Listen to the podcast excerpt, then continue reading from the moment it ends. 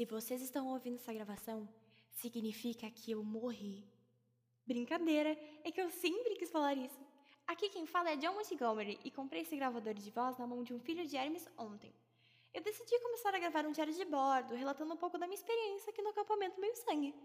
Bom, hoje faz exatamente dois meses desde que cheguei aqui, cheia de dúvidas e sem entender absolutamente nada. Ora essa, deuses gregos mitológicos existem?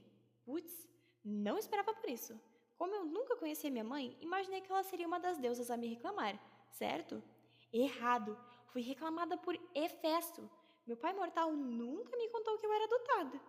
Foi um choque para mim, não esperava, mesmo. Até porque, em comparação aos meus meio-irmãos, não tenho nada a ver com eles. Eu não sou alta, eu não sou forte, mal consigo segurar uma espada.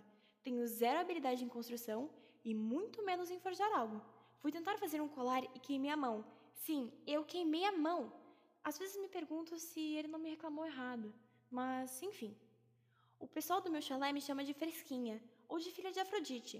Não sou bonita como elas, nem de longe, mas comparada ao povo de lá, esse primeiro bimestre tem sido esclarecedor e divertido. Eu nunca havia feito tantas amizades antes. Aprender mais sobre a minha origem divina é interessante.